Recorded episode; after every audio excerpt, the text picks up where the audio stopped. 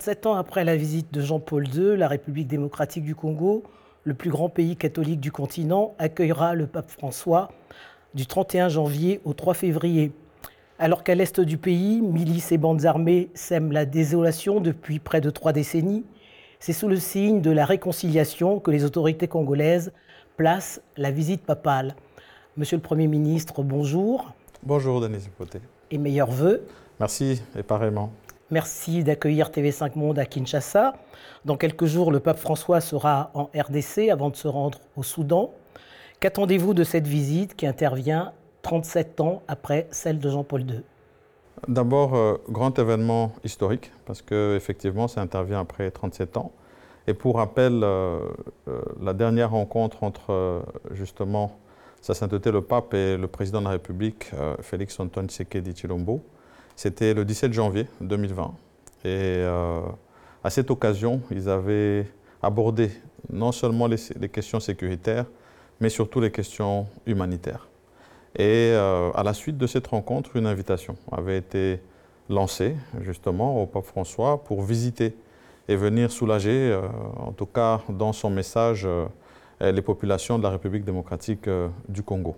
Et euh, nous avions reçu déjà une réponse euh, positive de sa part pour le recevoir euh, l'année passée. Ça devait être du 2 au 5 juillet 2022, visite qui a été reportée et heureusement confirmée au mois de décembre pour se faire ici du 31 au, au 3, 31 janvier au 3 février.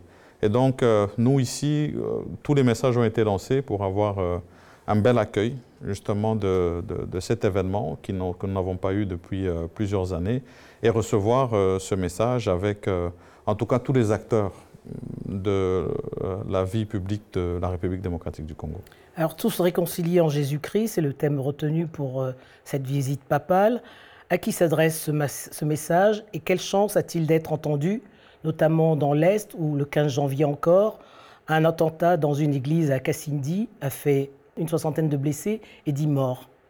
Bon, d'abord, euh, ici, c'est l'occasion de condamner cet acte euh, ignoble qui a été euh, justement perpétré à Kassindi par des mouvements terroristes. Et aujourd'hui, des investigations sont déjà en cours, avec d'ailleurs même des personnes interpellées. Et l'occasion, en tout cas, de donner tout notre message de compassion à ces familles qui ont dû perdre le leur, parce que n'oublions pas, c'était une messe organisée à l'occasion des baptêmes d'enfants. Et donc, euh, c'est un acte, euh, comment dire, c'est un coup assez dur. Et euh, je vais rappeler effectivement que le message avec lequel le pape vient, il s'adresse à tout le monde. toute la classe, non seulement de la société civile, de toutes les confessions religieuses, mais aussi de la classe politique, pour avoir la paix et aussi adresser ce message justement à ces groupes euh, terroristes et ces forces négatives du mal euh, qui sèment euh, terreur et, désolation. Alors, l'épiscopat congolais a toujours été très engagé politiquement. Hein. On se souvient qu'en 1990, le cardinal émérite Laurent Mossingo avait dirigé la conférence nationale. En 2018, le clergé congolais exhortait Joseph Kabila à ne pas briguer un troisième mandat. Et dans son agenda 2023, l'épiscopat congolais mobilise la population sur la, question électorale afin qu'arrivent au pouvoir des personnes qui répondent à ses aspirations. Comment la classe politique congolaise joue-t-elle le rôle de vigie que joue l'épiscopat catholique au Congo? Tout d'abord, moi je vais rappeler euh, l'invitation. L'invitation euh, du président de la République euh, à ce qu'il puisse y avoir une grande appropriation du processus électoral. Il faut d'abord rappeler que euh, les cycles électoraux ici euh, pour cette jeune démocratie, nous les avons depuis 2006 et euh, la Constitution nous exige de les pérenniser, de les avoir effectivement tous les cinq ans. Et donc ici, le besoin non seulement d'avoir le respect du délai constitutionnel par rapport aux élections, mais l'appropriation du processus. Et comme vous l'avez dit, l'Église a toujours joué un rôle d'éveil, si je peux dire ainsi, euh, non seulement de ses fidèles, mais aussi de la population.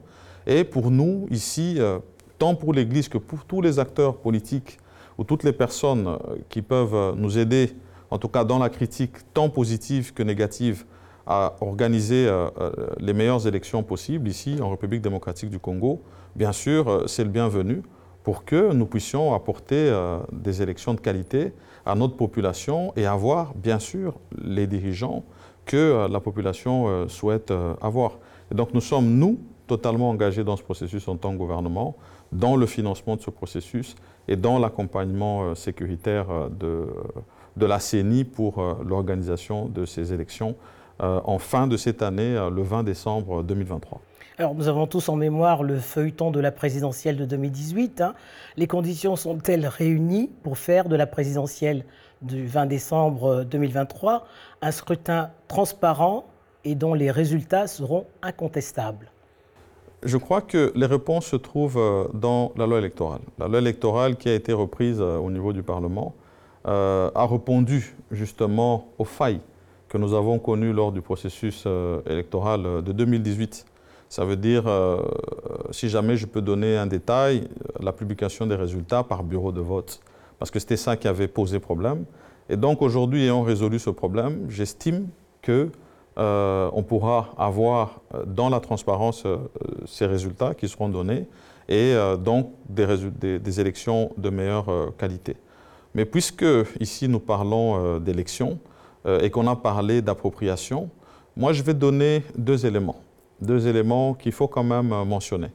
Cette fois-ci, une plus grande inclusivité. Vous savez que la République démocratique du Congo a, à l'extérieur de ses frontières, plusieurs Congolais. Et donc euh, l'implication voulue cette fois-ci dans d'autres pays euh, qui n'ont pas pu bénéficier justement du cycle électoral, notamment la Belgique, la France, euh, les États-Unis, le Canada, l'Afrique du Sud, pour que, à ce niveau-là, puisqu'ils vont être considérés dans le cadre du fichier électoral et qu'il y aura aussi un enrôlement et une identification qui va se faire à ce niveau-là, qu'ils puissent aussi s'impliquer.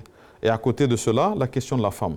Parce que euh, selon, bien sûr, la volonté non seulement du constituant, mais aussi affirmée euh, par le président de la République, euh, c'est d'avoir plus de femmes dans la gestion de, de l'affaire publique. Au niveau du gouvernement, on a pu constater déjà qu'avec mon avènement, on a près de 27%, c'est un record par rapport à tous les gouvernements que nous avons eus dans la République. Et donc cette fois-ci, pour toutes les listes qui seront présentées avec plus de 50% de femmes, il n'y aura pas une exigence de paiement de caution. Et donc nous sommes presque garantis que ça aura une incidence sur la participation féminine dans ce processus électoral, parce que c'est aussi voulu par le constituant. Est-ce que la polémique sur la congolité de certains candidats est définitivement enterrée? Nous, euh, effectivement, à notre niveau, ce n'est pas, pas un problème. Nous avons, euh, comme je l'ai dit, une loi électorale qui donne les conditions d'éligibilité, euh, comme pour, pour, tout, pour tous les candidats. Et donc, euh, ça ne devrait pas poser de problème. Et ici, dans toutes les questions que nous avons voulu traiter, euh, on a voulu qu'elle ne soit pas individualisée. Ça veut dire que la loi, elle est une, elle est unilatérale et elle est là pour tous. Et donc, euh, elle va s'appliquer. Je ne pense pas que ça devrait poser problème à, à quelconque niveau. 2023 est l'année du bilan du premier mandat de Félix Tshisekedi, qui va certainement ressolliciter le suffrage des Congolais. Avec la situation qui prévaut à l'Est, on est loin de la paix qu'il avait promise en début euh, de son mandat. Les médiations kenyanes et angolaises parviendront-elles à réconcilier les frères ennemis congolais et rwandais? Euh, Le processus de Luanda et de Nairobi sont deux processus dans lesquels euh, nous sommes, nous, totalement engagés. Et s'il faut parler de cette question sécuritaire, je salue le fait que vous avez mentionné que ça fait près de trois décennies que nous subissons ces revers à l'est de la République démocratique du Congo et que c'est à l'issue de notre hospitalité. Parce que ça aussi, il faut le mentionner, nous avions choisi d'accueillir des milliers de réfugiés lorsque nous avions ces événements malheureux euh, des génocides au niveau euh, du Rwanda. Et à partir de ce moment-là, nous avons hérité euh, par la même occasion des groupes armés étrangers. Et euh, à la suite de ces groupes armés étrangers, nous avons eu des forces d'autodéfense avec maintenant des groupes armés euh, locaux. Et euh, c'est depuis cette période-là que nous subissons toute cette insécurité à l'est de la République démocratique du Congo. Donc nous estimons d'abord à notre niveau que c'est une situation héritée de la sous-région. Et comme réponse à cette situation sécuritaire, nous avons choisi d'abord, bien sûr, d'installer un état de siège pour avoir des opérations militaires sur le terrain pour combattre ces forces négatives, surtout celles qui ont vocation terroriste, comme les ADF Nalou, et puis avec aussi justement les, les, groupes armés locaux, une réponse en termes de démobilisation et de réinsertion euh, à la vie sociale, d'où euh, ce programme de PDDRCS que nous avons avec eux. Mais euh, nous avons choisi aussi le volet diplomatique. D'abord pour faire entendre la voix de la République démocratique du Congo sur ces millions de morts que nous avons dans cette zone, sur ces millions de déplacés justement du troisième âge, des femmes et des enfants. Et je crois que depuis justement l'avènement euh, du, régime du président Félix Antoine Tshisekedi Chilombo, euh, nous n'avons manqué aucune occasion et aucune tribune pour faire entendre cette voix-là. Et d'où les deux processus qui se sont engagés, d'abord dans le cadre de notre adhésion à l'East African Community, pour que tous les pays qui sont concernés, y compris le Rwanda, sur lequel nous avons pointé, et pas seulement nous par des rapports internes, mais aussi des rapports externes des Nations Unies, la responsabilité de la situation sécuritaire que nous avons à l'Est dans l'appui euh, du groupe armé euh, M23. Mais au-delà de la question du M23 et des milices hein, qui sèment la désolation depuis trois décennies, pour amener et garantir la paix euh, à l'Est, est-ce que la RDC ne devrait pas se donner les moyens de bâtir une armée, de gérer les questions foncières, l'exploitation des ressources naturelles et de veiller à la cohabitation pacifique des différents groupes ethniques qui sont à cheval entre le Congo et le Rwanda euh, Je crois que votre question fait euh, appel au fait à, plusieurs volets, justement. Euh, et, ça rappelle justement le contexte dans lequel le président Félix Antoine Sekedi prend justement ce pays. Et avec des défis, dont celui que vous mentionnez, qui est un défi, qui est le défi sécuritaire. Et le gouvernement que nous sommes, parce que nous travaillons justement sous euh, sa directive et devons, répondre euh, à sa vision, nous, face à ces défis, nous avons décidé de répondre par des réformes et des réformes euh, structurelles.